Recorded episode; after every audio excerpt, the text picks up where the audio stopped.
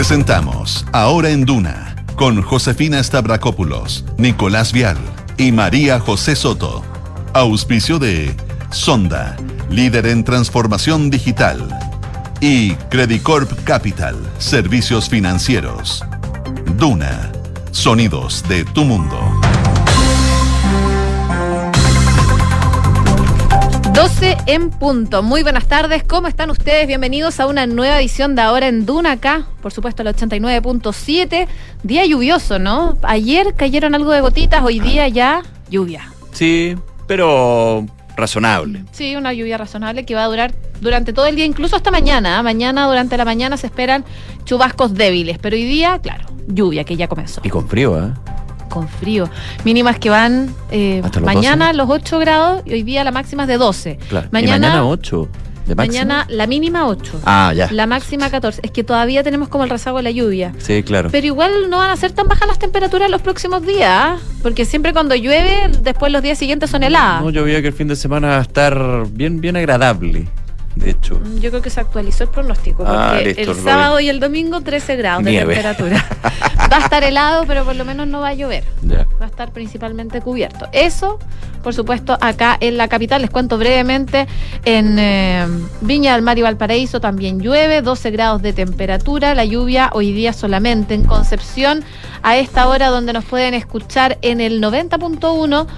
13 grados de temperatura cubierto con chubascos. Y en Puerto Montt, por último, a ver, se me perdió Puerto Montt, acá está, donde nos sintonizan en el 99.7, 11 grados, ya se alcanzó la máxima nublado con chubascos. Podrán, probablemente van a tener en la tarde tormentas eléctricas y la lluvia se mantiene por lo menos hasta el domingo, así que hartos días con lluvia en Puerto Montt. Temas que vamos a estar revisando en Ahora en Duna. Por supuesto, siguen eh, los análisis, las conversaciones y los no voy a ir o no voy a firmar. Voy a firmar otro. Eh, en lo que es la conmemoración de los 50 años de golpe de Estado. Finalmente hoy se presentó la declaración de Chile Vamos, que sería la declaración en paralelo a lo que es este compromiso de Santiago que quiere levantar el gobierno del presidente Gabriel Boric. ¿Qué se dijo? Se descartó finalmente que eh, personeros de los partidos de Chile Vamos eh, asistan al acto conmemorativo en el Palacio de la Moneda el 11 de septiembre. Hay varios análisis con respecto a este tema que está ahí desde el mundo político, bien, bien en ¿Y conversación. qué pasa con los expresidentes? Ya se dice que en la conmemoración de los 50 años va a estar sin el expresidente Frey y con el eh, presidente Lagos, que está en suspenso, todavía no se confirma. Están, veremos eso, eh, por supuesto están trabajando toda máquina para conmemorar los 50 años desde la moneda, algo que se viene hablando desde que asumieron en el gobierno, porque claro, es un hito, los 50 años. También vamos a estar contándoles de estos líos de plata, porque la PDI allanó las dependencias del gobierno regional de Arica por estos convenios con fundaciones. Según se ha podido establecer por el momento, el Ministerio Público está mm, investigando los traspasos que realizó la gobernación a la Fundación para el Desarrollo de las Organizaciones, a la Fundación Conetati y Fundación Balcar. Por supuesto, les vamos a estar contando los detalles. En materia internacional, el sur de Brasil sufre por el paso de un ciclón que ha dejado al menos 28 muertos. eh, situación que se ha visto en otros puntos de- del mundo. Ha estado bien complicado el último mes en, términos del tiempo. Eh, Estados Unidos y Ucrania, el secretario de Estado Anthony Blinken se reunió en Kiev con el canciller de ese país, con el canciller ucraniano, y China prohibió a los funcionarios gubernamentales usar iPhones para trabajar. Mira, Mira. a ese nivel. Sí, y en economía vamos a estar comentando un poquito lo que fue este nuevo informe de política monetaria de septiembre por parte del Banco Central. Ayer eh, no hubo grandes sorpresas, se definió finalmente bajar la tasa de política monetaria en 75 puntos base, muy a la línea con lo que comprende, digamos, los argumentos y el diagnóstico que hace el IPOM de septiembre del Banco Central, que eh, baja en algo las proyecciones, mejoran algo las proyecciones con respecto a la inflación, pero en términos del crecimiento seguimos más o menos igual, hay que decirlo. Crecimiento entre comillas, digamos medio nulo. Sí, vale. Esos son los temas que vamos a estar comentando. Oye, y estaba viendo que Metro es trending topic. ¿Qué pero- pasó? Pero lo que yo veo es que más que nada están con velocidad reducida eh, donde tienen los tramos abiertos, pero más que eso no he podido ver. No sé si ustedes ven algo, pero vi que era trending topic, yo me imagino que es por eso. Ya, estar- vamos a estar revisándolo porque a mí no, por lo menos me aparecen otros. ¿Te parecen Pues, otros trending topics? Reality, cosas. bueno, suele pasar. Sí, claro. Se habla harto del reality. sí. José Soto, ¿cómo estás? Hola, José. Bien, ¿y tú? Bien, todo bien. Oye, estaba reporteando un poco lo que está pasando en Chile Vamos a propósito de que hoy día firmaron su propia carta, su propio compromiso eh, eh, por los 50 años del golpe de Estado. Está la expectativa, bueno, ya, ya en Chile Vamos varios dijeron que no van a ir, la UDI, RN, vos por ahí lo estaba pensando, pero un poco se caía también su presencia. Eh, está la duda de si va a asistir el lunes el presidente, mm, el expresidente Sebastián Piñera, estaba hablando también con su entorno. Hay hartas dudas, la verdad. La situación se ha, se ha puesto minuto a minuto más compleja, sobre todo por la inseguridad de qué va a pasar en ese acto que eh, ya está convocado, donde van a asistir el lunes presidentes, expresidentes y donde se va a firmar este acuerdo por Santiago impulsado por el presidente Boric. Bueno, a propósito de eso tenemos pregunta del día. Dice así, Chile Vamos hace un llamado a la unidad y advierte que el presidente Boric sería responsable ante una eventual jornada de violencia el 11 de septiembre a propósito de la conmemoración de los 50 años. ¿Qué piensas? Tienen tres alternativas. Responsabilidad de todos. El presidente es el responsable, no lo sé. Pueden responder, por supuesto, en duna.cl y también en nuestras redes sociales que ya está saliendo del horno. Así que en segundos van a poder comenzar a votar. Kike Yabar, ¿cómo estás? Bien, ¿y ustedes? Hola, Quique. Bien. Qué, Qué juvenil bueno. andas hoy día. Sí. Sí, No me había fijado. es que bueno, después me tengo que hacer un, un cambio de ropa. Hoy día ando como las estrellas, como Nico Ah, Vidal. verdad, con el torno en el auto. Yo cada vez que veo el auto de Nico va Oye, con un pero ¿por qué, terno al lado. por qué contamos eso? Bueno. el autocloset. Para que vea. No, Ni- Nicolás Vidal tiene siempre dos o tres tenidas diarias. Es verdad. Sí. No, dos no mames. Como, pero No, no, no, no. animador de festival de Viña. Si en la calle ven un auto que tiene un terno colgando Pero- en, el, pero- en el asiento del copiloto, es Nicolás Vidal. Eh, Sí, pero ¿por qué llegamos esto? Bueno, porque estamos hablando de la No, ropa. fue Bueno, un, igual es un divertido. homenaje, fue un homenaje. No, se la, se, la, se la saltó el Kike. Yo creo que todos andamos con closet en el auto, o muchos. ¿No? Mm, No. ok, solo soy yo. yo un tiempo tuve harto tiempo, pero no, ya no. Ahora con solo ropa de guagua en el Exacto. auto. la José va lejos, po.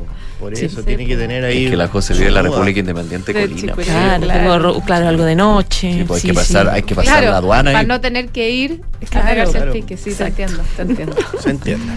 Vamos. Bueno, vamos con los Vamos. titulares.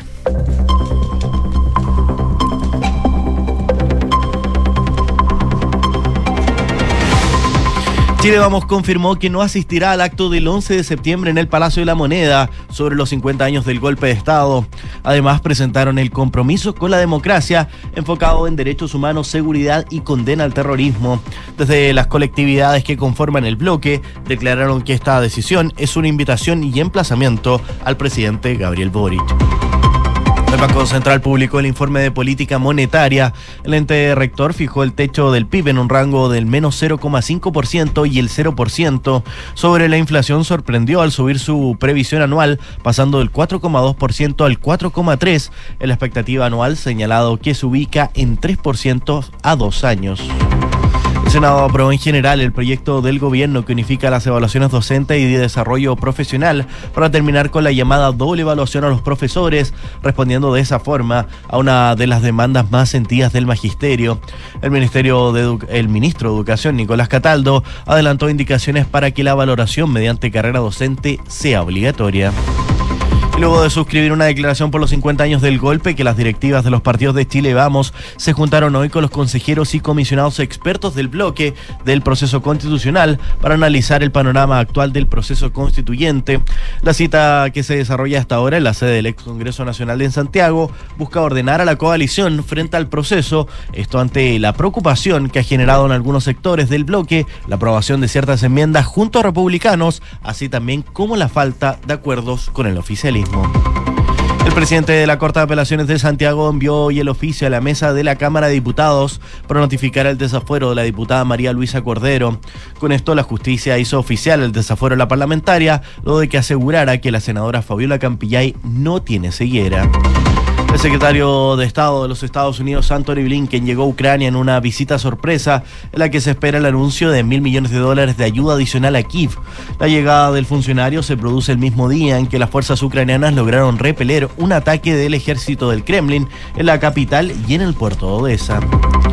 Presidente estadounidense Joe Biden propondrá esta semana a los líderes del G20 una reforma al Banco Mundial y al Fondo Monetario Internacional con el objetivo de ofrecer a las economías en desarrollo una alternativa a los préstamos coercitivos de China. La propuesta de Estados Unidos surge en un momento en el que China, a través de acuerdos bilaterales, se ha convertido en el principal acreedor de numerosos países emergentes, algunos sumidos en graves crisis económicas debido en parte a la falta de voluntad de Pekín para reestructurar las deudas contraídas. El paso de un ciclón extratropical se registra en la región sur de Brasil, en Río Grande do Sul. Las autoridades confirmaron 22 personas fallecidas y hasta 4.000 personas evacuadas en la zona. Muchas gracias, Kike. Gracias a ustedes. 12 con eh, 10 minutos, por supuesto, ya empieza la cuenta regresiva para la conmemoración de los 50 años del golpe. Eh, se están haciendo cosas desde la moneda y, por supuesto, eh, hay reacciones desde la oposición. De hecho, las directivas de Chile Vamos eh, oficializaron hoy día una declaración propia portas de este 11 de septiembre que ya hace el lunes como una manera de hacer frente a esta convocatoria que está haciendo el presidente Gabriel Boric. La José estuvo reporteando, como nos comentaba al principio del programa. Eh, José, ¿qué, qué, qué lograste conversar finalmente? También con Chile Vamos que eh, saca esta declaración el día de hoy. Claro, ayer luego de estar eh, durante toda la jornada tratando de debatir y definir qué iban a hacer respecto de esta invitación que hizo el presidente Gabriel Boric para firmar este compromiso de Santiago, que es esta, esta carta que está esperando eh, tener la firma de la mayor cantidad de líderes posible por parte del presidente en conmemoración de los 50 años del golpe de Estado, que invitó a los presidentes de Chile Vamos y que eh, tiene, entre otras cosas, la defensa de la democracia, eh, el compromiso con los derechos humanos, la protección y el cuidado del Estado, etcétera, etcétera. Tiene unos puntos que son bastante similares a los que también tiene eh, eh, Chile Vamos. Eh, dijeron que no, no por el fondo de la carta, que comparten en varios aspectos, dicen ellos, falta también, hubiesen querido algo en contra de la violencia, etcétera, pero eh, el contexto, decía de hecho Javier Macaya hoy día en la mañana que eh, el texto, eh, el contexto es igual de importante que el contexto, no, el texto. el, el contexto es El igual de importante que el texto, Claro. exacto. Y para ellos el contexto es complicado, porque, y lo decía Macaya textual, acá ya una cuña que le dijo, eh, eh, en esa, para poder firmar el acuerdo de Santiago del presidente Gabriel Boric, tendrían que ir el lunes a esta... em, la primera convocatoria, este acto oficial que va a ser en la Plaza de la Constitución, que ya está listo, organizado en el Palacio de la Moneda, allá afuera en la Plaza de la Constitución, donde van a ir expresidente, etcétera, tendrían que asistir. Y lo que dice Macaya, y lo decía hoy día, es que él piensa que va a participar mucha, mucha gente, y acá cito textual, que tiene mezcla de eh, dolor, de rabia, que se entiende y que eh, eh, podría ser complejo para un sector de Chile Vamos, además del temor de que finalmente se termine haciendo una suerte de apología a figuras con las que no comparten que haya sido un aporte para el país, como por ejemplo la figura de Salvador Allende, que sabemos que no la comparte en homenaje eh, eh, Chile Vamos y sí desde el oficialismo, desde la moneda. Entonces tienen un poco de temor de que finalmente se trate de un acto ideologizado, sobre todo también por los invitados, etcétera. Y dicen, bueno, no, no vamos a participar. Y lo que terminaron haciendo ayer en la tarde y ayer en la noche lo dieron a conocer, eh, bueno, hoy día en la mañana ya más oficialmente, es este compromiso de eh, siete puntos, eh, donde, entre otras cosas, está su compromiso con la democracia, con la constitución, con las leyes, con los derechos humanos, eh, también un compromiso con la paz, con la buena convivencia, con la promoción, estoy leyendo como resumen de cada punto, la promoción de la dignidad humana, la libertad del pensamiento y expresión, la seguridad también del país y su población, fortaleciendo la protección y el resguardo de quienes cumplen la labor. eh, y claro, ellos dicen que eh, se invita a todas las personas a trabajar unido, invitan en este acuerdo y en esta carta al gobierno y en particular al presidente y su equipo a promover un mensaje que sea convocante. En ese contexto es que eh, desde Chile Vamos, en la conferencia que dan hoy día para dar a conocer esta carta de eh, siete puntos, decían que el presidente efectivamente sea, convocante, eh, la vuelven a criticar por decir que en las últimas semanas tuvo un mensaje que más bien fue divisivo, que dividió y que generó este ambiente crispado, este ambiente eh, eléctrico que decía el presidente Gabriel Boric, y a pesar de que él hizo el domingo una autocrítica por, porque Boric dijo en la entrevista que dio en Canal 13 que efectivamente efectivamente él podría haber eh, participado también y, y- y- y aportado en este clima como más bien o- o- hostil y complejo. Eh, recordemos que las declaraciones que hizo sobre Sergio Nofref Jarpa, sobre este el suicidio de este brigadista condenado por el tema de Víctor Jara. Brigadier. Eh, o sea, perdón, eh, dije brigadier. Brigadier. Brigadier, sí. Bueno, eh, este, eh, o sea, un un montón de cosas que fueron un poco, un poco eh, eh, crispando eh, el ambiente. Esa esa es la, eh, la explicación que da Chile Vamos. Entonces dice, bueno, ya creo que es muy tarde y por lo tanto es su responsabilidad eh, eh, que este ambiente para el lunes sea convocante y que tengamos o no, y esto lo dice el presidente de RN, Francisco Chaguán, eh, dice que tengamos o no una jornada violenta, que yo creo que es lo más fuerte, lo más duro que dijo de esa, de esa mm, de, de- de esa, de esa conferencia de prensa, eso en el contexto en el que además el día martes nos enterábamos a través del ministro Monsalve, eh, su secretario Monsalve, no sé si ustedes tendrán por ahí esa conferencia donde hablaba de la cantidad de efectivos policiales que están eh, desplegados para el día lunes y que hay varios puntos que son eh, eventualmente complejos y también esto que siempre se filtra eh, desde eh, de carabinero o quienes están 2.400, organizando. 2.400 carabineros. Claro, carabineros que van a estar desplegados en distintos puntos que pueden ser de riesgo y también la preocupación que se ha dado a conocer desde el Ministerio del Interior y de Carabineros de que efectivamente se pueden generar algún tipo de episodio de violencia o complejo que lamentemos y ojalá que no pase para el día lunes. Entonces, Son por eso se 13 acuña. lugares, 13 lugares en la región metropolitana donde habría mayor concurrencia de personas y donde van a estar monitoreando, haciendo la prevención y mitigando, por supuesto, en el caso de que ocurra algo el lunes. Eso pensando en el día lunes, que es el día 11 de septiembre que se cumplen los 50 años. Entonces, ahí en el fondo, eh, desde la derecha ponen, se ponen el parche antes de la herida, no solamente diciendo no vamos a participar el lunes, sino que nos da miedo que en el fondo un poco el, esta, este ambiente crispado se convierta en violencia eh, en esa jornada.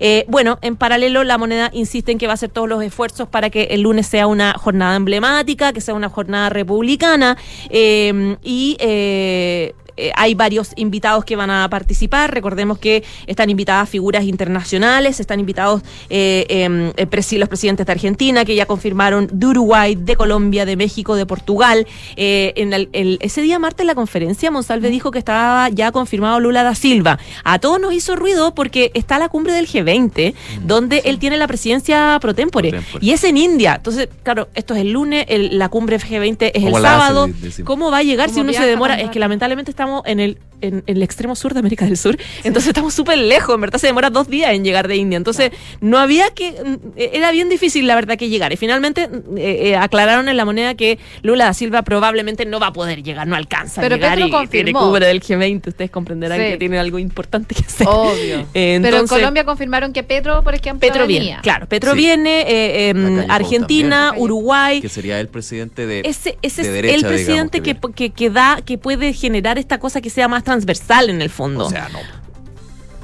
¿Cómo no? o sea si lo ponemos en ese en esa índole transversal que venga uno de derecha y, Y el resto todo el resto de- izquierda Sí, pero por lo menos, por lo menos, Pero por lo menos no, no son, no son todos de no son claro. todos de izquierda, claro. Y, y además que tienes varios expresidentes que sí son más transversales. Bueno, Entonces, ta- también eh, hay que ver hay que ver el vecindario y la región, eh, eh, la- las izquierdas y, las derechas que que, están en los gobiernos también. Claro. O sea, no.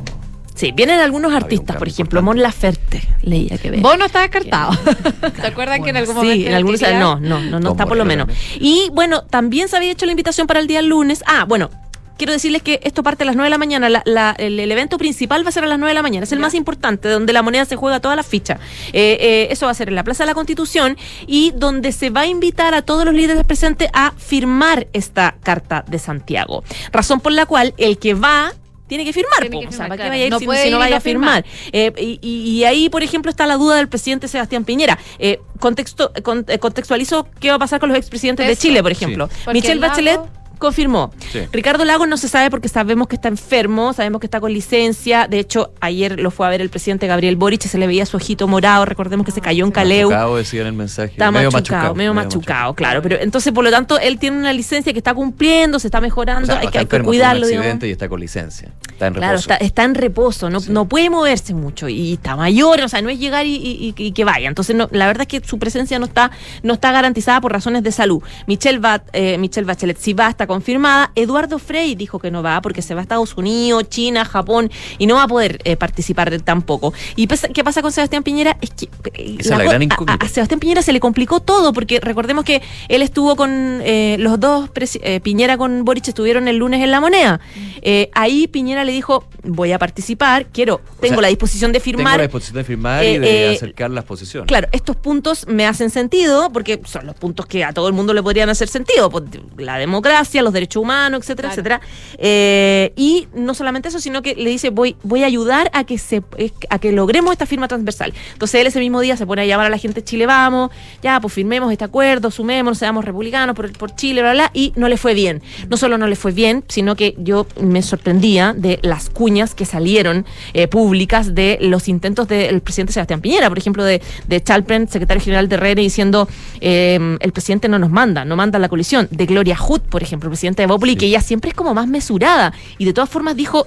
eh, el presidente Sebastián Piñera no coordina Chile Vamos. Claro, es decir, fue, hubo como fue mi una, jefe, pero una pero quitada no. de piso como de su liderazgo, como uno puede, uno puede reportear y efectivamente decir, sí, eh, eh, hay muchos detractores de, Chi- de, de Piñera dentro de Chile Vamos, se pero le otra sigue escuchando cosa, en Chile Vamos, pero no es la claro, pero otra cosa no es que es que se genere, es- se haya generado en estas horas eh, una ola de, de como de desencuentros con Piñera diciendo no nos manda, O sea, es obvio que no los coordina, pero otra cosa es que lo digas que públicamente. Pero también es un Eh. Es que entiendo que no pensaría que- ent- entiendo que no como una, gustó parada, mu- como no una parada de gustó carro, es como, no gustó, es una parada de carro Piñera, Es que lo que no usted no es, no es sí, líder. Pero es un punto importante aclararlo. Lo que no gustó en Chile Vamos no fue que se reuniera con el presidente Boric en la moneda.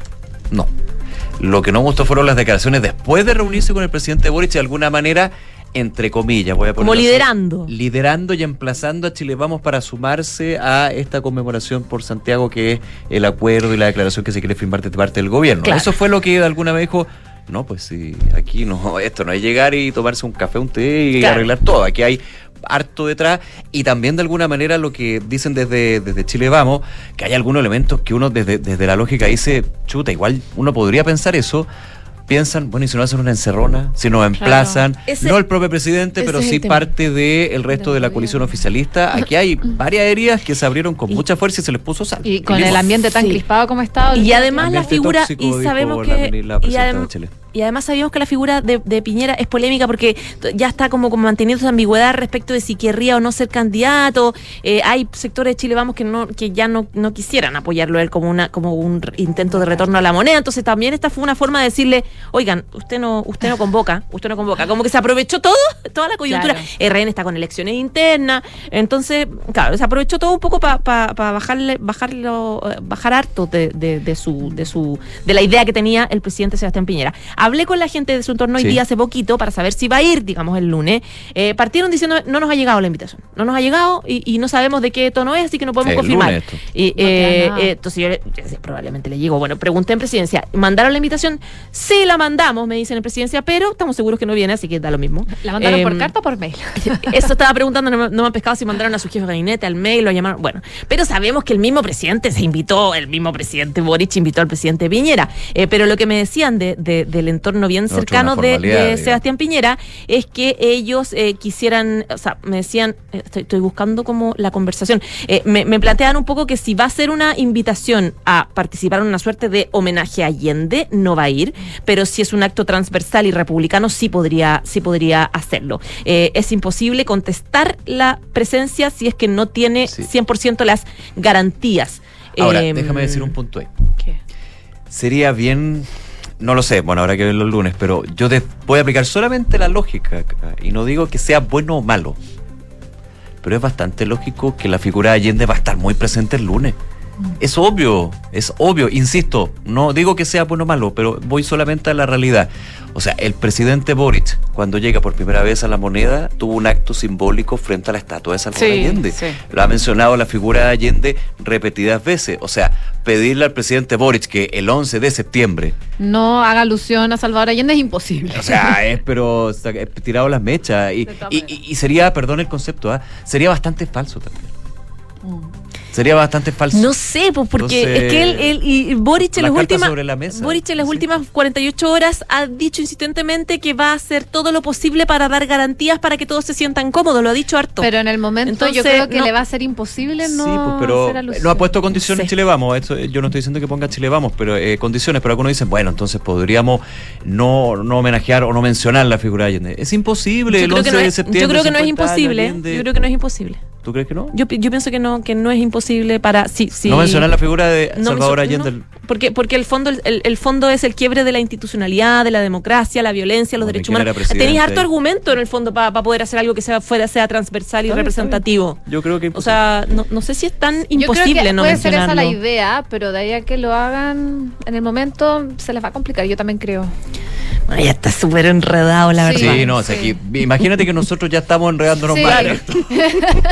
y nosotros no estamos no invitados por que razones con obvias eh, al- eh, el día lunes y lo vamos a estar comentando, por supuesto, aquí De en hecho, vamos a estar acá. Les vamos a contar todo. Vamos a contando estar- todos los detalles. Sí, yo, bueno, a ver, he estado bien eléctrico, tóxico. eh, Todos los conceptos que han dado en las últimas semanas. Mira, yo me quiero quedar con cosas constructivas, positivas, eh, siendo que es difícil, porque también aquí vam- de- yo creo que nos faltan muchos años. O sea, uno se da cuenta hoy día. Tener dos declaraciones con puntos que pueden tener más o menos, pero que en realidad en términos de democracia, condenar los- la violación a los derechos humanos, la, la, la, la libertad de las personas. O sea, hay dos declaraciones de dos sectores que tienen los mismos fundamentos y creo que eso es positivo, porque no estamos hablando de A y B. O sea, no estamos con una declaración que dice sí a la democracia y otra que dice no a la democracia. Claro. Claro. O sea, estamos con puntos bastante en términos de que hay consenso en general, que nadie los discute. La forma, el contexto, la historia, que obviamente es muy relevante en esto, también cala hondo. Yo creo que de aquí los 50 años, 60 años, 70, 80 años, a- habrá que ir viendo, pero claramente cuando llega a estos hitos, si cuando pasó con los cómplices pasivos de- del presidente Piñera, también estábamos más o menos en esta en este, en este clima. Sí, al, al que, Recordemos, al que el en presidente este Boris llamó valiente. Claro, el hijo- que dio tratando Sí, de... Y, y es verdad, el presidente Boric, con todo respeto lo digo, tampoco ha, ha sido muy. Quiero usar un buen concepto, ha sido muy certero, digamos, en su, en su apuesta comunicacional. Porque aquí él mismo la reconoce que se ha sensibilidad, la sensibilidad y la epidermis en este tiempo, en septiembre, después del 18 otra cosa. pero Claro, después del 11 septiembre- cambia el clima. no, y el 18 todos somos amigos, pero, eso, pero aquí hay una Somos carga. amigos, no somos amigos. no somos amigos. Pero aquí hay una carga y evidentemente hay que ser bien cuidadoso. Desde lo que fue el presidente, pero también desde lo que pide eh, Chile Vamos y la oposición. Fíjate que, por ejemplo, Republicano ha sido bien callado en esta situación.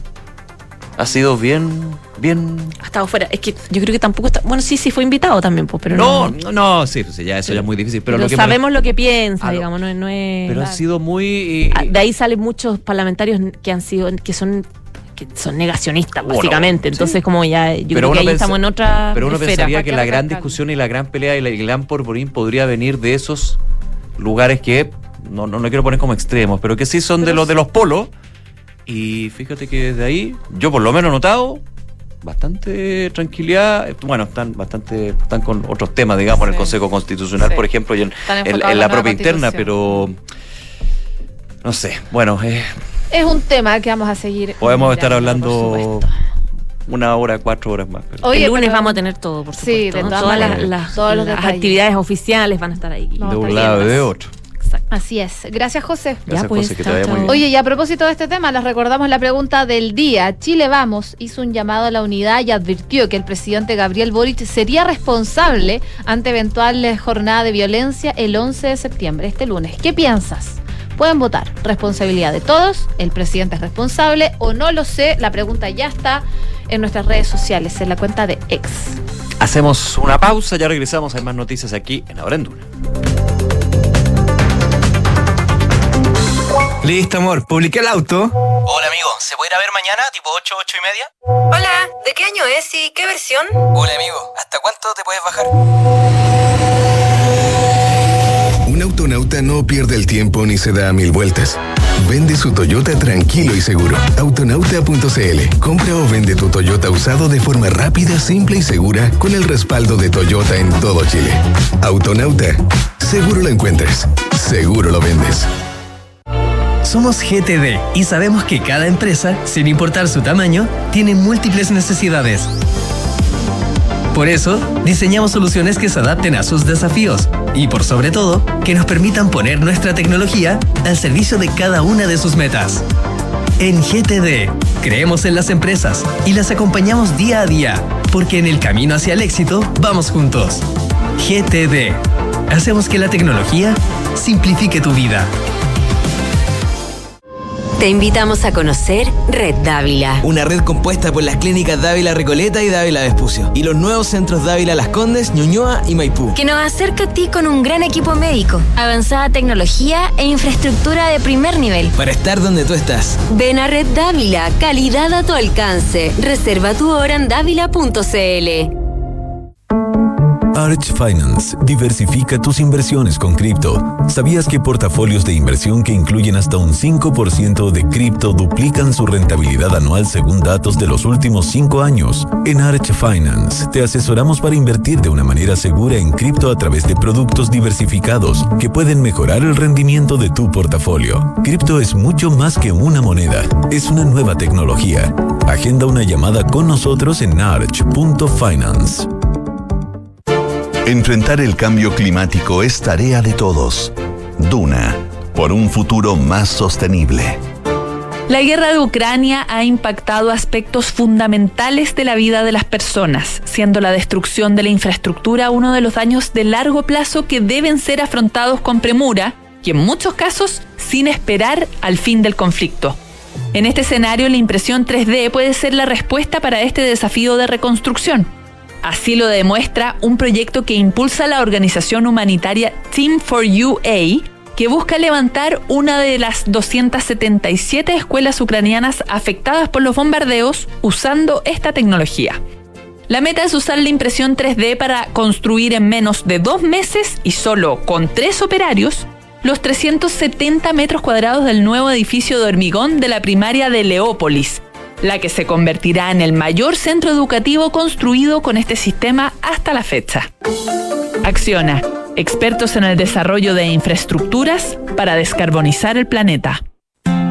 Mirador Casona es un proyecto para vivir e invertir con la mejor rentabilidad en la mejor ubicación de la Florida, con el sello de Hexacón Inmobiliaria.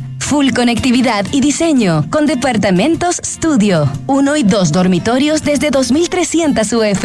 Cotiza y compra con los beneficios de Smart Invest. Conoce más en www.exacon.cl. Tres sinónimos de innovar son mejorar, cambiar y Anglo American. Porque en Anglo American hacemos minería desde la innovación y estamos orgullosos de eso. Innovamos al usar energías renovables en nuestras operaciones. Innovamos al reutilizar el 90% del agua en nuestros procesos. Innovamos al impulsar el desarrollo del hidrógeno verde. Y con innovación reimaginamos la minería para mejorar la vida de las personas. Anglo American. Desde la innovación lo estamos cambiando todo. En septiembre visita los parques de la red de parques urbanos de Parquemet con estas recomendaciones. Te recordamos que no está permitido encender fuego ni hacer asados. Prefiere las zonas de picnic. Evita encumbrar volantines porque el hilo puede herir la variada avifauna que habita en nuestros parques. Vive la ciudad y cuidemos los parques de Parquemet.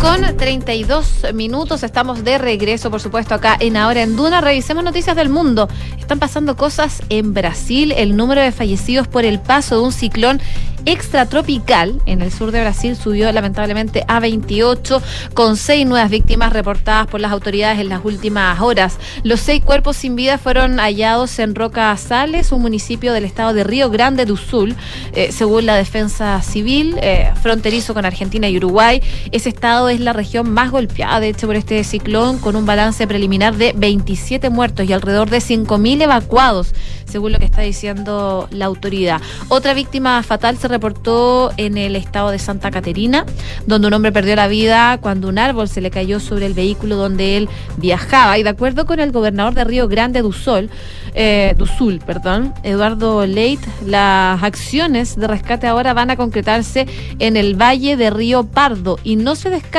nuevas víctimas que se puedan encontrar eh, en esa zona. Por supuesto, lamentaba cada vida perdida. Son alrededor de 60 los municipios de Río Grande do Sul que han sufrido daños como consecuencia de las fuertes rachas de viento y el gran volumen de precipitaciones que ha aislado comunidades enteras como consecuencia de las inundaciones y em, las crecidas de ríos. Según la Defensa Civil, 15 de los 21 muertos notificados en Río Grande ocurrieron en Mucum, donde las lluvias han sumergido bajo el agua a buena parte del municipio y muchos vecinos se han visto obligados a refugiarse en eh, tejado de sus casas. Este es el cuarto ciclón extratropical que golpea Río Grande desde junio pasado y en ese mes el paso de otro ciclón provocó la muerte de 16 personas lamentablemente y más de 15.000 evacuados. 12 de la tarde con 34 minutos, lo comentábamos también en los titulares al comienzo de Ahora en Duna. El secretario de Estado de Estados Unidos, Anthony Blinken, eh, destacó este miércoles en Kiev eh, a reunirse con el ministro de Exteriores de Ucrania, Dimitro Kuleva, los progresos de la contraofensiva ucraniana, reafirmando el apoyo de Estados Unidos a la causa de Ucrania ante la invasión de la Federación Rusa. Decía Blinken, estamos viendo progresos en la contraofensiva, esto lo mencionaba a los medios en el Ministerio de Exteriores en Kiev, aunque reconoció que el avance ucraniano es muy complicado. El secretario de Estado mostró su disposición a garantizar que Ucrania tiene todo lo que necesita, no solo para llevar con éxito la contraofensiva, sino también para contar a largo plazo con capacidades defensivas sólidas para que agresiones similares no vuelvan a ocurrir. El secretario de Estado estadounidense tiene mm, eh, previsto reunirse con varios miembros del gobierno de Kiev y, por supuesto, también con el presidente del país, Volodymyr Zelensky. De paso, Blinken se reunió con la primera ministra danesa, Mette Frederiksen, a la que agradeció el liderazgo de Dinamarca en la coalición que entrena pilotos ucranianos en F-16 y la promesa de donar las casas a Ucrania. El viaje de Blinken tiene como objetivo evaluar la contraofensiva ucraniana de tres meses de duración y también apuntar al apoyo continuado a Estados Unidos, ya que algunos aliados occidentales expresan su preocupación por los progresos de Ucrania en la expulsión de fuerzas rusas después de 18 meses de guerra. Oye, y también en noticias del mundo, pero ya en lo tecnológico, dos cosas que quiero contarles. Ujú. Una, China le obligó a sus funcionarios de las agencias de gobierno central que no usen iPhone. Por supuesto, el teléfono de Apple. Yo, yo pensaba que eso ya estaba. fíjate. Sí, Cuando bueno. leí la noticia fue como, ah, yo pensé que ya. A lo mejor se lo decía implícitamente, pero ahora es obligación. Claro. Eh, y por supuesto también no los dejan usar otros dispositivos de marcas extranjeras para trabajar ni llevarlos a la oficina. Esto lo está informando The Wall Street Journal. Las órdenes fueron dadas por superiores a personal en las últimas semanas y aún no está claro cómo se está aplicando, porque bueno, uno puede ir, no sé, tú por ejemplo que te pones un reloj. No tiene por qué verse, se puede tapar con la camisa. Entonces puedes ir igual con tu iWatch, si es que tienes iWatch, y, y no te lo van a ver. A lo mejor te registran antes de entrar a las oficinas. Mm, Yo creo que por ahí, ahí va. ¿eh? Bueno, en los últimos años China se ha preocupado más por la seguridad de los datos y ha implementado nuevas leyes y requisitos que tienen que cumplir las empresas y de hecho en mayo el país había instado a las grandes empresas estatales a desempeñar un papel clave en su campaña para lograr la autosuficiencia en tecnología, aumentando las puestas eh, en la carrera en un contexto de eh, desavenencias con Estados Unidos. Así que está prohibiendo los equipos de iPhone, de Apple en general, a los funcionarios públicos. Y también en temas tecnológicos, me quiero ir unos minutos a Estados Unidos porque eh, luego de que la ley local 18, también conocida la ley de registro de alquileres a corto plazo, entrara a regir en Nueva York, la plataforma de alojamientos muy conocida Airbnb se encuentra en una gran limitación en sus operaciones en la Gran Manzana. Así que ojo para los que viajan y, y les gusta usar esta plataforma Airbnb. Bueno, ¿Qué dice este nuevo marco regulatorio? Prohíbe, entre otras cosas, que se arriende una casa, un departamento por Airbnb en Nueva York Ya. por menos de 30 días. Entonces, de alguna forma te están obligando a usar el hotel. Es, la, es una restricción. O sea, no es, no, Sí. no es, un, no es eliminar la posibilidad. no, pero se puede, pero tienes que mínimo arrendarlo por 30 días. Ah, o sea, vacaciones. Y largas, porque Y la- uno se va de vacaciones. Mínimo, ah, máximo per- 15 días. Perdón, mínimo 30 mínimo días. 30. Ah, no, o sea. Sí, no puedes arrendarla por menos de 30 días. A- O sea, tendrías que ir como a trabajar un mes y, y arrendar un Airbnb, si no te obligan a usar un, un, un hotel que en Nueva York sabemos que es caro. Sí, sí. Bueno, de caso contrario, los inquilinos deben quedarse con los anfitriones y estos últimos tienen que estar inscritos en un listado de registro en la ciudad. O sea, van a poder, pero qué lata quedarte con el dueño de la casa. Con el dueño del Y departamento. para mí esto no es una opción. Y No, además no solo creo. podrán recibir a dos huéspedes.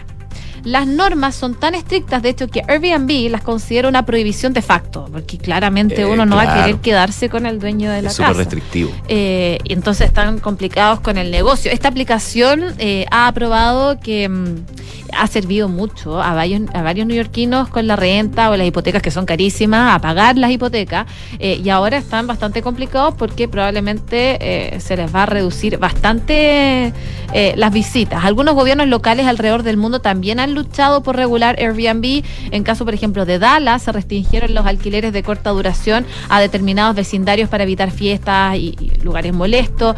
En la provincia canadiense de Quebec, eh, entre otras, exigen actualmente permisos para este tipo de alojamiento. En San Francisco también. San Francisco también es carísimo. Sí, pero lo que pasa es que ese tipo de modelo eh, tiene, tiene positivo y negativo para el turismo, porque puede impulsar el turismo de un lugar, porque hay una mayor abanico y posibilidad y precios también y disponibilidad de alojamiento, pero al mismo tiempo te afecta a un sector del turismo que es la hotelería.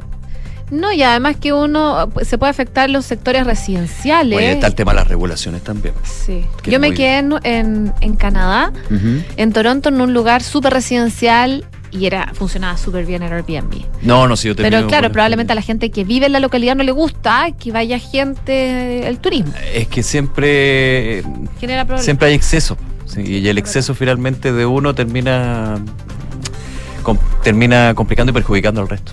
Sí, es verdad. Pero hay lugares del mundo donde funciona muy bien el Airbnb, que es una súper buena alternativa. Eso es así. 12 de la tarde con 40 minutos. Vamos a la economía, a revisar este tercer informe, penúltimo eh, informe de política monetaria del año, que tiene varios elementos. Lo vamos a estar revisando durante el día, ya también lo han ido revisando en información privilegiada, por supuesto.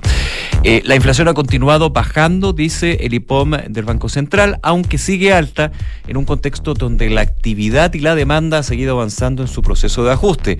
Las presiones de costos se han reducido y las expectativas de inflación a dos años plazo se ubican en 3%. Eso es una buena noticia en ese sentido. Si bien eh, la caída, dice este documento de la inflación, es un fenómeno global, las perspectivas difieren entre países.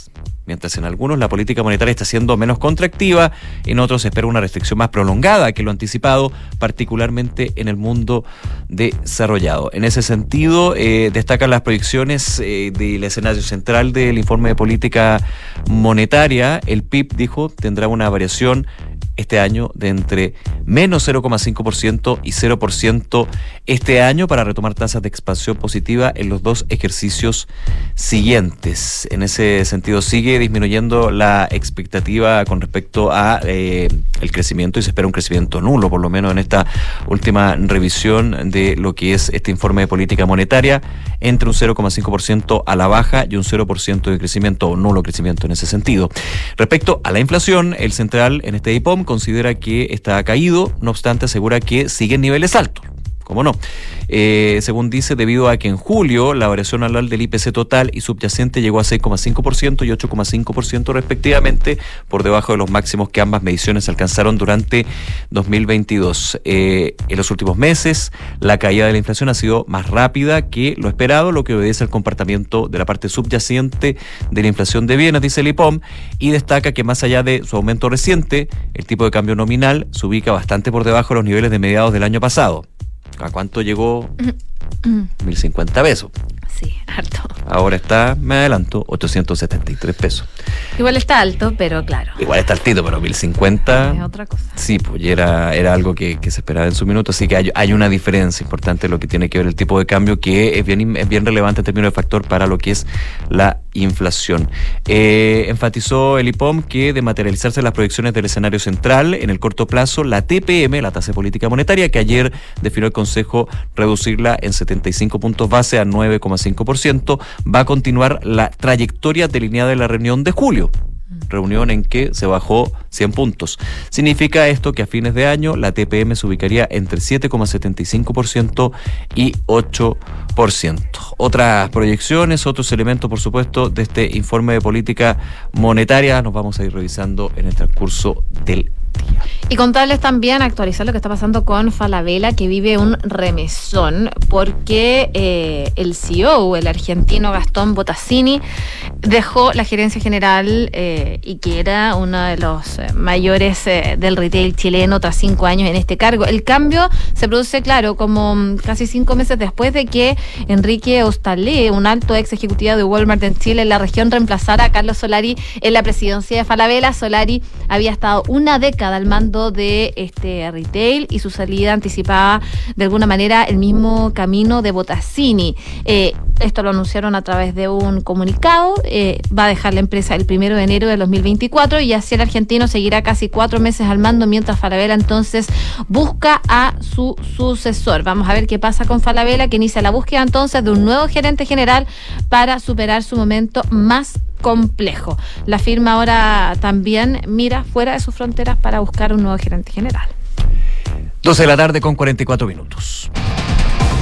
Vamos con los deportes. Y Francesco Ravizza. que estuvo revisando las declaraciones del técnico de La Roja, Eduardo Berizo, y nos cuenta. ¿Cómo está, Fran? Bien, ¿y ustedes? ¿Todo bien? Oye, sí, muy atenta a, a las declaraciones de Eduardo Berizzo, que habló en la previa del partido ante Uruguay. ¿Por qué hablo ahora? Bueno, porque tienen que viajar a Uruguay, habló con los medios de comunicación antes de que se embarcaran rumbo a Montevideo. Recordemos que el partido es el viernes a las 20 horas en el Estadio Centenario de Montevideo. Eh, se refirió a la selección, dijo que ve al equipo en una evolución y que nos encontramos fuerte como selección y que la idea principal es poder manejar el balón y ser criteriosos ante un equipo que seguramente va a salir a presionar y dice que también la selección chilena es un equipo peligroso cuando roba el balón en ataque y también cuando elaboran la ofensiva. Eso sí dice que no basta con estar en un aspecto nomás del juego. En una, eh, bien, la idea es estar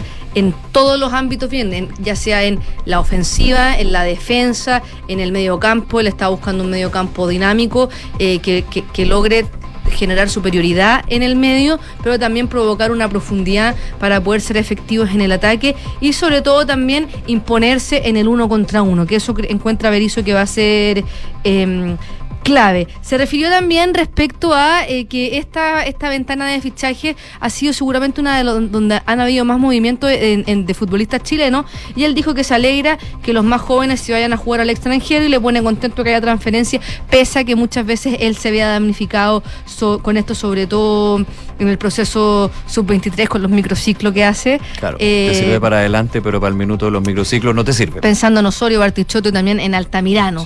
Eh, y, y- y en ese sentido él también explicó por qué entregó una nómina de 44 jugadores, que finalmente están 41 con las bajas, porque no quiso hacer una diferenciación en la selección sub-23 con la selección adulta. Y esto para que los jugadores te- se, den cuenta que ser nominado a la selección sub-23 puede ser un trampolín para estar en la selección adulta y no por el hecho de que estés nominado a la selección sub-23 pierdes oportunidades de estar en la convocatoria adulta también. Perdona, duda, ¿la sub-23 es la que juega a los panamericanos? Sí, la Ya. sub-23 es la que juega a los panamericanos con algunos cupos, tres si no me equivoco, jugadores que son más adultos. Que ahí van a tener harta acción.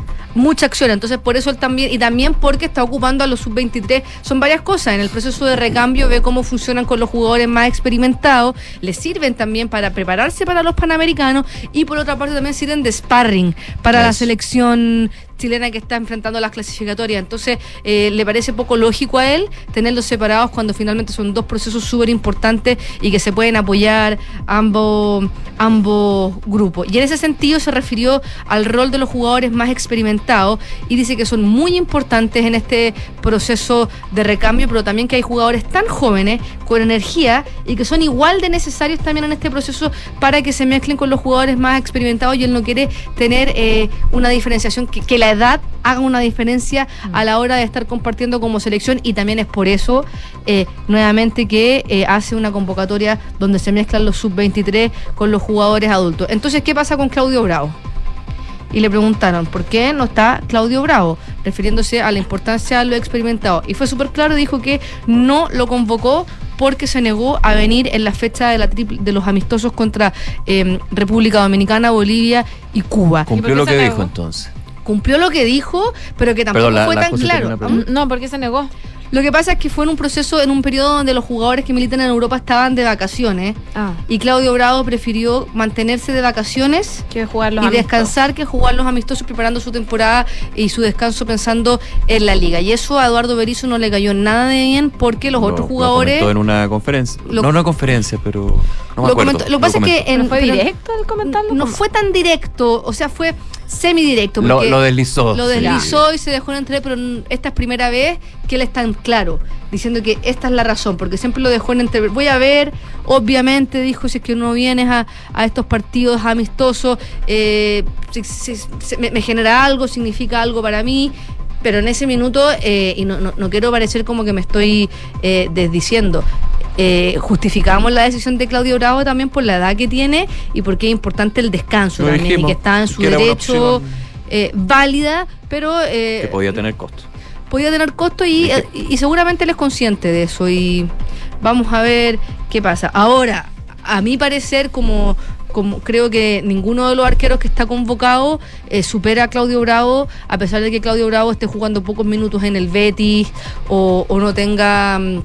no sea siempre un titular indiscutido en el equipo de Manuel Pellegrini, porque cuando Manuel Pellegrini lo pone en el arco, eh, marca la diferencia y lo, lo pone a veces en momentos claves, porque Claudio Bravo entrena a la par como si fuera a ser siempre titular. Dicho eso, Claudio Bravo ya tiene 40 años, si no me equivoco, 41, y, se necesi- y, pensando en el Mundial del 2026, va a tener 43, 44 años, que no sabemos si va a ser el arquero que va a ser que en, en- en una eventual clasificación de Chile.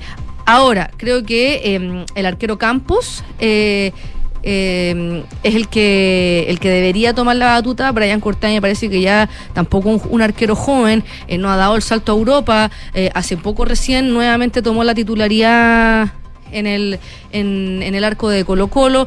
Eh, Arias demostró que no está a la altura de Bravo cuando fue el arquero en ese momento, ¿se acuerdan cuando eh, hubo esta pelea entre Claudio Bravo y, y Arturo Vidal y lo que se conoce como la banda Pitillo?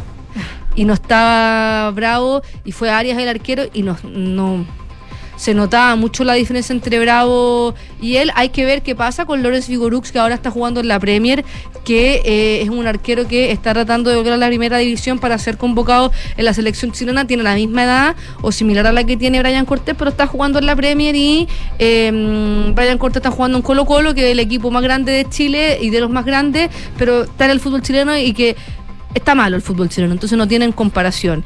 Eh, otra, otra cosa también que dijo que todos los que están convocados a esta selección están para ser titulares. Eh, la duda, la que más pareciera ser es quién va a jugar de lateral eh, derecho. Eh, tiene varias alternativas, pero pareciera ser que se va a inclinar por Guillermo Soto o Matías Catalán. Entonces, más o menos los que lo- los medios que están yendo a la a los entrenamientos y están participando con la selección, hay un consenso más o menos en que la formación de, de Chile para el viernes sería Brian Cortés al arco, como lateral derecho Guillermo Soto o Matías Catalán, la dupla de centrales sería Gary Medel con Guillermo Maripán y de lateral izquierdo Gabriel Suazo, los volantes estarían fijos Pulgar, Charles Aranguis y Vidal y estaría la duda del cuarto volante que sería Víctor Méndez, Valdés o Marcelino Núñez. Yo creo que eh, Marcelino Núñez a esta, en este minuto es como el que está pasando por un mejor momento y la dupla de delanteros sería Alexis Sánchez con Ben Britton. Eh, también se refirió él... Eh, ¿Juega Alexis? Eh, dijo que estaban todos para ser titulares. Ya.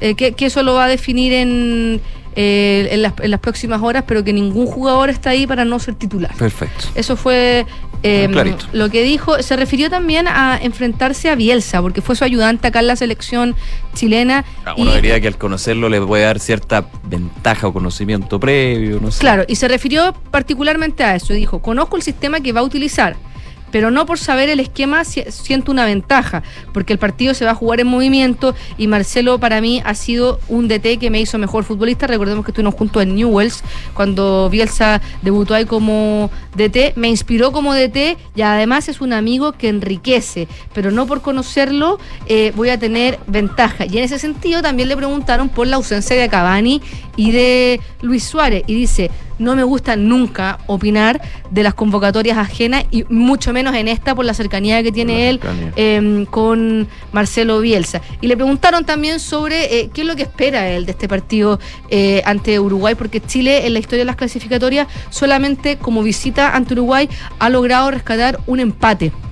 Nunca ha logrado ganar y, y solamente en una oportunidad ha empatado. Y dijo, no quiero dar una respuesta clara porque si es que yo digo un resultado puede ser puedo parecer temerario, pero por ejemplo si es que me expulsan a cuatro jugadores y me quedo con cinco y logro un empate en el último minuto, claro que es un buen resultado, dijo. Así que No. eh, el viernes en la noche, una vez terminado el partido, te contesto si estoy o no estoy conforme con lo obtenido eh, en, en- en este partido. Así que eso con la selección chilena y eh, en, el, en el marco de las clasificatorias, Argentina va a jugar sus primeros partidos eh, en la lucha nuevamente por un mundial como campeona del mundo.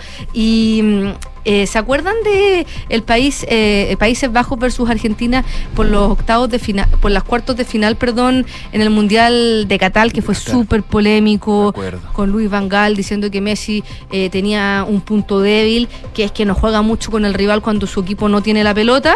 eh, Y lo y ahí- decía Van Gaal, que no era, cual- no era y lo decía cualquiera. Van Gaal y a Messi no le gustó nada su comentario y de hecho eh, una vez que terminó el partido dijo que eh, no le gusta que se hable antes de los partidos y que Van Gaal no fue respetuoso con Argentina. Ha pasado ya casi un año de ese partido y Van Gaal le dio una entrevista al medio NOS, tiene 72 años. Ah, además contó que se está recuperando de un cáncer de próstata que le encontraron en el 2020 pero que ya está bien y nuevamente dijo que él considera que eh, eh, todo estaba premeditado en Qatar para que Argentina y Messi fueran campeones del mundo. Oh.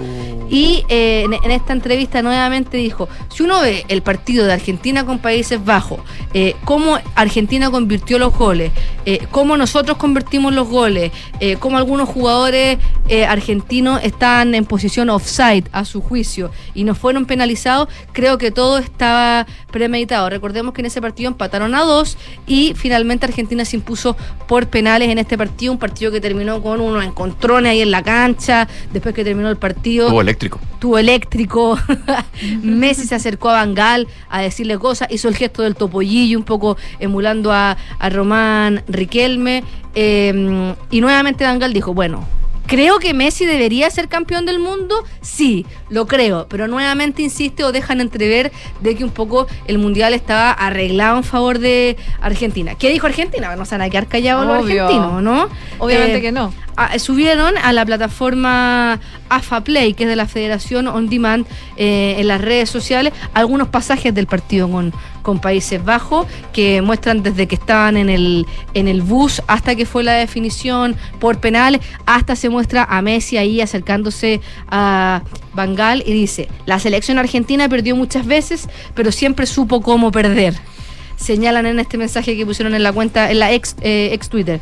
Y en Qatar se extralimitó, se extralimitó con coraje, fútbol, talento, ganas, pasión y portero, porque este deporte así se juega. O sea, básicamente diciéndole a los Países Bajos que aprendan a perder y además em, eh, eh, en, en Países Bajos Van Gaal no tuvo mucho apoyo porque en este mismo medio, el medio NOS, le preguntó a Van Dijk, que es defensa de, de la selección Naranja dijo que, bueno, en la opinión de Bangal, pero que cada uno tiene permiso en tener esa opinión, pero que él no la comparte. Y el arquero también, Mark Flicken, eh, dijo que es la opinión del ex, ex nacional y él puede expresar esa opinión. Yo personalmente no pensé eso durante el Mundial. O sea, ya dos jugadores que estuvieron en la cancha no sintieron que hubo, que el partido estuvo cargado a favor de Argentina. Argentina se enfrenta entonces en su debut como campeón del mundo en estas clasificatorias ante Ecuador en el Estadio Monumental y luego la segunda fecha también el martes 12 ante Bolivia allá. Ya, pues, harta novedad, harto partido. Mucho. Gracias, Fran. Que estén bien. Nos vemos. Chao, Fran. 12 con 57 minutos. Les recordamos la pregunta del día antes de ir a la pausa. Dice así: Chile Vamos hizo un llamado a la unidad y advirtió que el presidente Gabriel Boric sería responsable ante eventuales jornadas de violencia este 11 de septiembre, el lunes. ¿Qué piensas? Tienes tres alternativas. La responsabilidad es de todos. El presidente es el responsable. No lo sé. Pueden votar en duna.cl y por supuesto también en nuestras redes sociales. Pausa. Regresamos de inmediato con más aquí en Ahora en Duna. En Credicorp Capital nos centramos en ser aliados estratégicos de nuestros clientes para cumplir sus objetivos con nuestro portafolio de inversiones de carácter global. Siente la confianza invaluable de contar con asesores financieros que le agreguen valor a tus decisiones. Conoce más sobre nosotros en credicorpcapital.com. En Sonda, desarrollamos tecnologías que transforman tu negocio y tu vida, impulsando la innovación y el desarrollo de soluciones que acompañen la transformación digital de las organizaciones. Cuenta tú también con el respaldo, agilidad y eficiencia del líder en transformación digital. Descubre más en sonda.com. Sonda, tecnologías que transforman tu negocio y tu vida. Sonda, make it easy. Maca, ¿te pido un favor? ¿Qué pasó? Tengo una hora en el Centro Médico Plaza Gaña de la Alemana y tengo que hacerme exámenes. ¿Me acompaña? Obvio, si queda casi al lado de la casa. Clínica Alemana más cerca de ti. Estamos en Plaza Gaña, Chicureo, La Dehesa, Vitacura, Telemedicina. Y para tus exámenes de laboratorio clínico, tenemos siete unidades de toma de muestras en distintas comunas. Más información en clínicaalemana.cl. Clínica Alemana. Si es tu salud, es la alemana. Podría dormir sabiendo que una de las camas de sus hijos está vacía. Este 31 de agosto, Angel Studios te trae una increíble historia real donde un agente del gobierno arriesga su vida para salvar a niños inocentes. ¿Y si ella fuera tu hija? Nada lo detendrá para rescatarlos. Renuncia a tu trabajo y rescata a esos niños. Bienvenido a Cartagena. Sonido de libertad, exhibiéndose ahora en cines.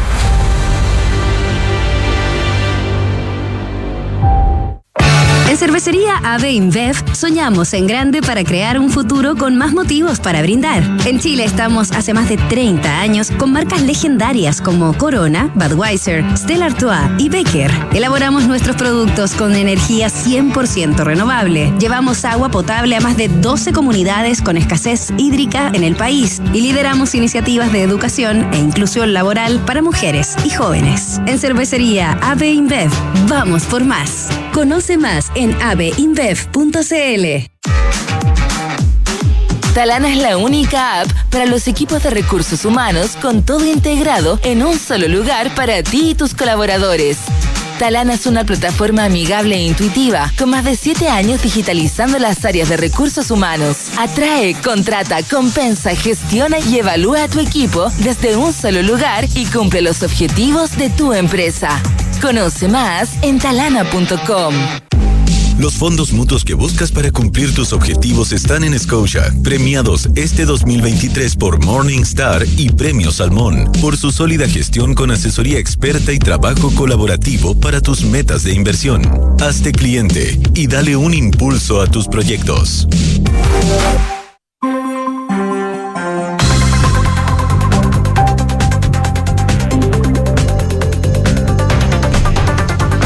Una de la tarde en punto. Regresamos, estamos con las principales informaciones en este lluvioso día aquí en la capital, ¿Te cuento cuántos grados aquí en? Auranduna. Por favor, a ver. Mira, actualicemos el pronóstico del tiempo. A esta hora hay 12 grados, lluvia durante todo el día. Va a ir disminuyendo en intensidad por lo menos las precipitaciones. Ya Oye, se alcanzó la máxima. Y ya que tiene abierto Valparaíso, Viña del Mar y Valparaíso, 13 Concord. grados a esta hora. Cubierto con chubascos débiles, chubascos durante todo el día de hoy. y para, no, Aprovechemos. y para no ser menos, Concepción, Concepción, que nos ¿dónde nos escuchan, escuchan? 90.1. 14 grados, cielos cubiertos. A lo mejor algo de rayos de sol podrían tener en la tarde, pero siempre con caída de agua. La lluvia va a durar por lo menos hasta el domingo según el pronóstico extendido. Y, Puerto Montt, ¿Sí? 99.7. 12 grados. Cielos cubiertos, chubascos débiles durante todo el día, probablemente tormentas eléctricas durante la tarde. Muchas gracias por la info. Cuando quieras. Oye, vamos con las informaciones. Eh, todo está muy Vamos. marcado por lo que va a ser el lunes. Sí, claro. El 11 de septiembre. Eh, y ya las directivas de Chile Vamos, estamos hablando de la UDI, de RN, Evópoli, oficializaron este miércoles una declaración propia a portas de este lunes como una manera también de hacer frente a la convocatoria que ha hecho el presidente Gabriel Boric para la firma de un compromiso transversal de las fuerzas oficialistas y de la oposición en el marco de esta conmemoración de los 50 años del golpe. Va a ser pasada, fue pasada a las 9 de la mañana en la sede del Congreso Nacional, donde participaron los presidentes de estos partidos, Javier Macaya, Francisco Chaguán, Diego Chalpen eh, y por Evópoli, Gloria Hut y Juan Carlos González. Y el texto se titula 50 años del quiebre de la democracia y está firmado por los presidentes y secretarios generales de los partidos de este bloque opositor. Y señalan, entre otras cosas en este texto, que, eh, claro, este año se cumplen 50 años del quiebre de la democracia, que marcó la culminación de una profunda fractura social y política que afectó gravemente la convivencia con efectos cuya huella pesa hasta hoy. También aseguran que la vivencia que cada persona experimentó y sus severas consecuencias nos obligan a reflexionar sobre estas cinco décadas y que es hacer el máximo esfuerzo para alcanzar acuerdos básicos para el fortalecimiento de la democracia y la promoción de la dignidad humana. Sobre la declaración de Chile Vamos, por ejemplo, la presidenta de Bópoli, Gloria Hut, manifestaba que refleja la importancia que se le da a la democracia, asegurando que los puntos claves del texto refiere a aquellos que el sector ve potenciales riesgos para el quiebre la democracia. Dice que marca un compromiso, un compromiso, digo, de que algo así no se vuelva a repetir. También planteó que busca empatizar con todos aquellos que han sufrido dolores y respetan las distintas miradas que se da respecto del 11 de septiembre. Desde RN, por ejemplo, Francisco Chaguán recalcaba que la carta es una invitación y emplazamiento al presidente Boric. Él eh, emplazaba que el presidente recoja esta carta que la lea y que la suscriba. El presidente Boric dice, usted será responsable del clima que usted ha construido en los últimos días, decía Francisco Chaguán, parte de las reacciones que se han dado a puertas de este 11 de septiembre. Tras la firma de la declaración y al ser consultado por la prensa, desde las directivas de Chile Vamos confirmaron que no van a asistir de todas maneras a esta convocatoria que hizo el presidente Gabriel Boric para este lunes en La Moneda y que tenía como propósito un acuerdo conjunto por la democracia desde el oficialismo a la oposición. Eso entonces parece que no va a ser el lunes. Vamos a ver quiénes van a ir a la moneda para este acto conmemorativo, que parte a las 9 de la mañana, nos contaba la José. Sí, en la mañana estuvimos conversando con un representante de uno de los partidos Chile Vamos. Así es. El senador de Bópoli, Luciano Cruzco, que escuchemos lo que nos comentaba con respecto a este tema y la declaración finalmente que eh, emite y lanza eh, el conglomerado de derecha tratamos en esta declaración de ser, eh, ojalá lo más objetivo posible, no ser hirientes. Yo creo que el, eh, estamos en, estricto rigor sumándonos a la idea de que el país necesita también eh, gestos reconciliatorios y bajo ningún punto de vista centrarnos en, tratar de atacar al adversario. Esto no podemos afrontar tareas de futuro nosotros eh, atacando a un adversario eh, político. Vivimos lamentablemente o afortunadamente en un mismo país, tenemos que tratar de sacarlo adelante.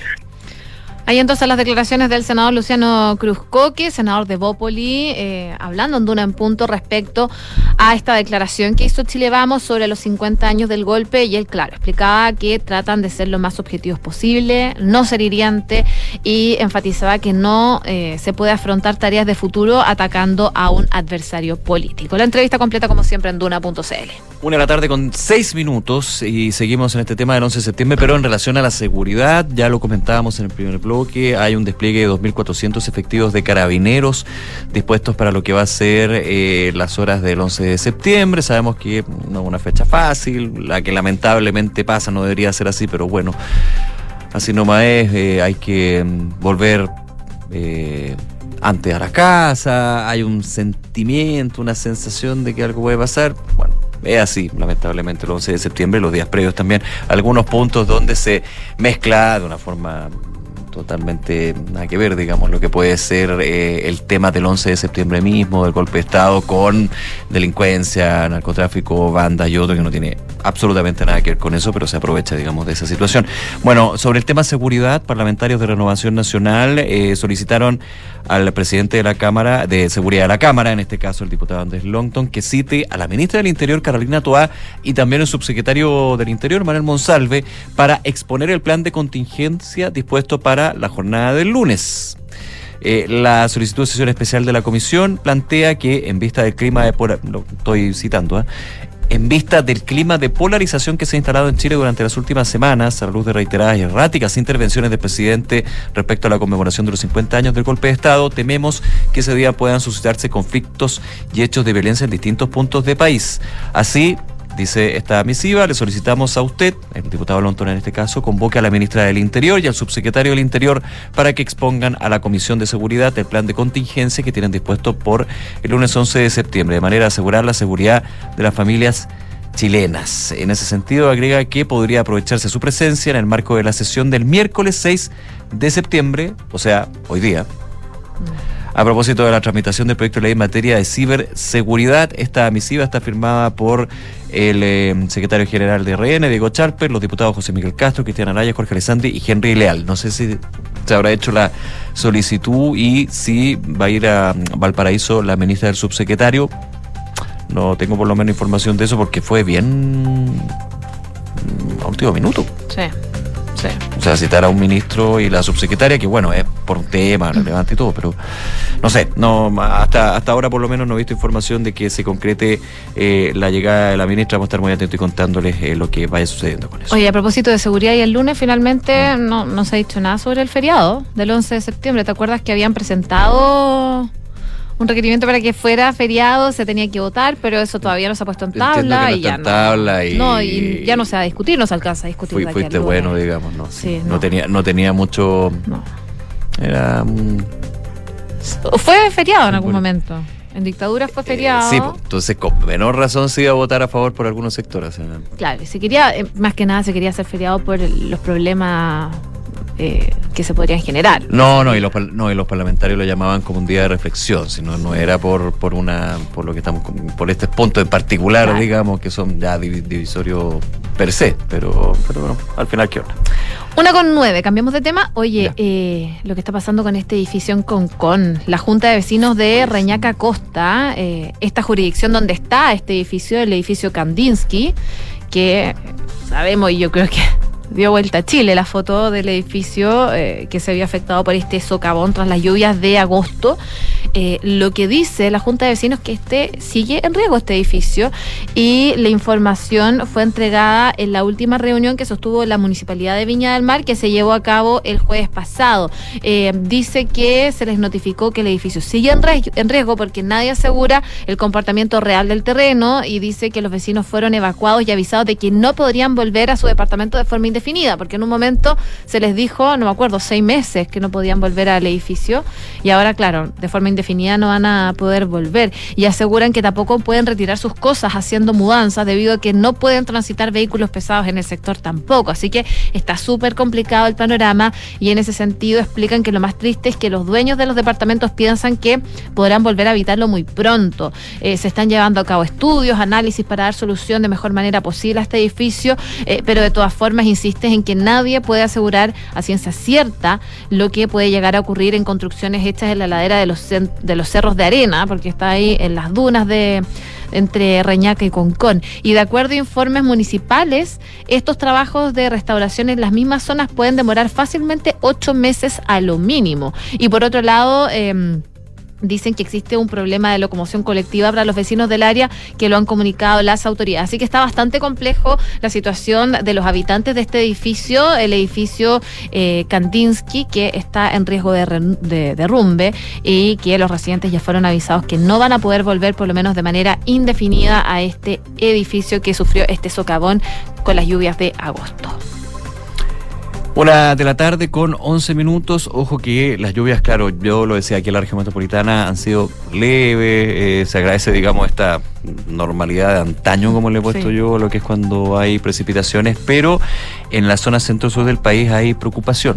No porque vaya a darse el mismo sistema frontal con eh, isoterma cero alta y, y posibilidad de, de bordesteros, pero principalmente porque decía Senapred que el nivel de saturación de algunos canales y esteros en el Maule está a su nivel máximo por las lluvias, por las anteriores. Claro. Y eso todavía ha bajado, pero eh, preocupa. Eh, de hecho, este miércoles, y tras una reunión del COGRID Nacional, el Comité Nacional para la Gestión de Riesgo de Desastres, eh, Senapred abordaron las lluvias que afectan a la zona centro-sur del país. Decían, estamos con avisos meteorológicos eh, de precipitaciones normales a moderadas En Santiago estamos con precipitaciones que están anunciadas por pronósticos, no hay ningún aviso específico, pero de Ñuble a Maule estamos con precipitaciones normales a moderadas, que son precipitaciones que en lo usual para cualquier época del año no deberían causar una afectación. Esto lo decía el director nacional de Senapred. Sin embargo, dijo, lo que está ocurriendo en la zona del Maule el nivel de saturación, sobre todo los canales, los esteros que se encuentran en algunos sectores está realmente a su nivel máximo. Entonces es una lluvia normal, lo que recordábamos como normal, normal a moderada, pero en una situación que todavía sigue siendo más bien anormal en términos de saturación. No tiene ninguna capacidad de absorción de agua, dijo, y eso hace que con muy pocos milímetros que precipite tengan desbordes inmediatos. Eh, ayer en la tarde, de hecho, se envió un mensaje de alerta SAE Linares, muy cercano al sector del puente Tres Arcos, que en algún minuto se cayó, recordemos, eh, lo vimos que tuvo una afectación importante. Hay que transmitir a la comunidad que el sistema está trabajando de forma permanente, estamos en contacto con los municipios y sobre todo eh, que tomen los resguardos necesarios, sea el caso. De hecho, han habido algunas alertas SAE que son alertas preventivas que se han dado en las últimas horas justamente por esta situación, porque hay... eh, de hecho, estoy leyendo acá, ya hay un desborde del estero Las Cadenas en la región del Maule. Ya se ha confirmado que aunque no, no ha llovido al nivel del sistema frontal anterior, el suelo está saturado y Claro, ya ha habido una alerta SAE en eh, el sector de Linares por eh, este desborde o eventual desborde de ríos, así que va a ser una situación que igualmente hay que tener muy en, en atención, porque claro, son lluvias totalmente distintas a las de hace tres semanas ya, Sí. tres semanas, pero la saturación de los ríos, esteros y canales preocupa. De todas maneras. Oye, revisamos lo que está pasando con el proceso constituyente porque em, fue luego de suscribir una declaración por los 50 años del golpe que las directivas de los partidos de Chile Vamos se juntaron em, este miércoles. em, con los consejeros y comisionados expertos del bloque para analizar el panorama actual que está ocurriendo en este proceso constitucional. Esto en un día también clave para la votación de enmiendas del anteproyecto constitucional, dado que hoy día vence el plazo acordado para que las comisiones despachen el texto. La cita se desarrolla a esta hora en la sede del ex Congreso Nacional en Santiago y, por supuesto, el objetivo es ordenar a las coaliciones frente a este proceso. Esto porque también hay una preocupación en algunos sectores del bloque de eh, la aprobación de ciertas enmiendas junto a republicanos, así como la falta de acuerdos con el oficialismo. En las citas, eh, en la cita, los partidos, consejeros eh, y comisionados han podido entregar sus opiniones respecto al desarrollo de las votaciones, así como el desempeño de Chile Vamos en el proceso y otras fuerzas políticas. Pero claro, es un día clave para las enmiendas el día de hoy y por eso es que las directivas de Chile Vamos están teniendo este encuentro con los consejeros y los comisionados del bloque. En el conglomerado, como les comentaba, hay una inquietud por los resultados de las votaciones que el plazo de despacho se cumple hoy día. Eh, acuerdos con la izquierda y republicanos son parte de los temas que se están tratando en esta reunión que se está desarrollando a esta hora en el ex Congreso Nacional. Ya, le piden retirar todas las enmiendas. Sí. Y eran como 400, algo así. Ya han retirado cuatro, pueden retirar más después. Bueno, hay varios temas que están ahí. Eh, El tema de la concesión de bienes de uso público ha generado harta rosca. Porque va desde playa, desde río humedales, hasta, eh, yo creo que se le ha pasado a alguno, el litio. También. El litio no es concesible. O sea, te- por eso está dentro de la Estrategia Nacional del Litio. No es concesible como el, el cobre. Bueno, Hay, varios, hay varias enmiendas tema que que están siempre hablamos en reporte minero y energético aquí. en Ah, verdad. Radio Duna. Pasa el dato. Sí. Muy los bien. los sábados. Quique Yavar ya está con nosotros haciendo gestos para reírnos, pero como somos profesionales, no, se No ríe. lo vamos hacemos. a hacer. No lo vamos a hacer, no caeremos en tu trampa, Enrique. No, está bien. Nos Jamás. tiró ahí la caña de pescar a ver si caíamos. No, jamás. Ustedes saben que yo no los molesto a ustedes y ustedes tampoco me molestan. Porque en el programa de la tarde no es al revés. Lo molestan a él. Lo molestan a él y a él nada más. Pero bueno, vamos con los temas. Vamos.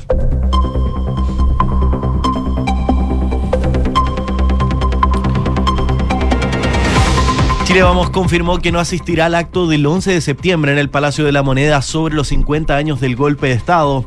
Además, presentaron un texto que se llama El compromiso con la democracia, que está enfocado en los derechos humanos, la seguridad y la condena al terrorismo. Desde la colectividad declararon que esta decisión es una invitación y un emplazamiento al presidente Gabriel Boric. En el marco de la conmemoración de los 50 años del golpe de Estado, la sala de la Cámara de Diputados rindió homenaje a Vicente Atencio, Luis Gastón Lobos y Carlos Lorca, quienes ejercieron sus funciones como diputados hasta el 11 de septiembre del año 1973, cuando se disolvió el Congreso Nacional y posteriormente fueron asesinados por agentes de la dictadura. Al menos cinco parlamentarios de derecha se retiraron de la sala durante este acto. El Banco Central publicó el informe de política monetaria. El ente rector fijó el techo del PIB en un rango entre el 0, menos 0,5% y el 0%. Sobre la inflación sorprendió al subir su previsión anual, pasando del 4,2% al 4,3%. La expectativa anual señaló que esta se ubicará en 3% a dos años. El Senado aprobó en general el proyecto del gobierno que unifica las evaluaciones docentes y de desarrollo profesional para terminar con la llamada doble evaluación a profesores, respondiendo de esta forma a una de las demandas más sentidas del magisterio. El ministro de Educación, Nicolás Cataldo, adelantó indicaciones para que la valoración mediante la carrera docente sea obligatoria.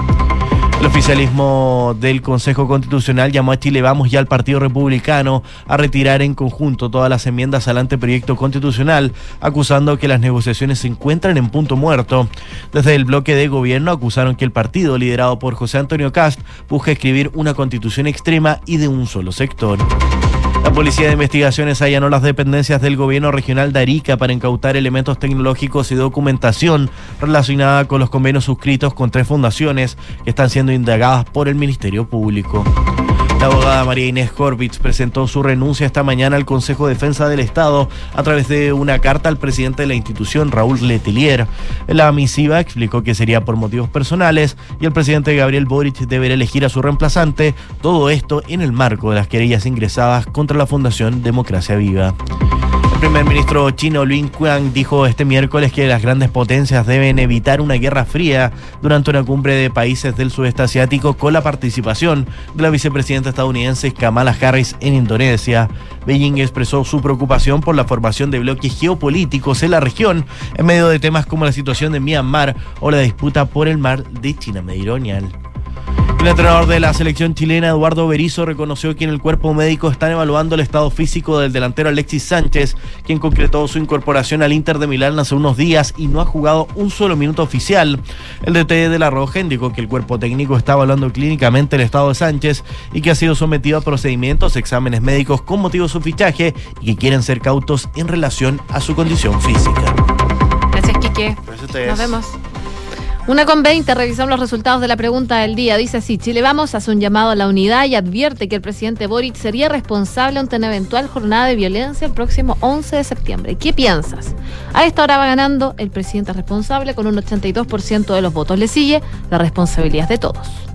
Credit Corp Capital es un holding dedicado a la prestación de servicios financieros con presencia en Colombia, Chile, Perú, Estados Unidos y Panamá.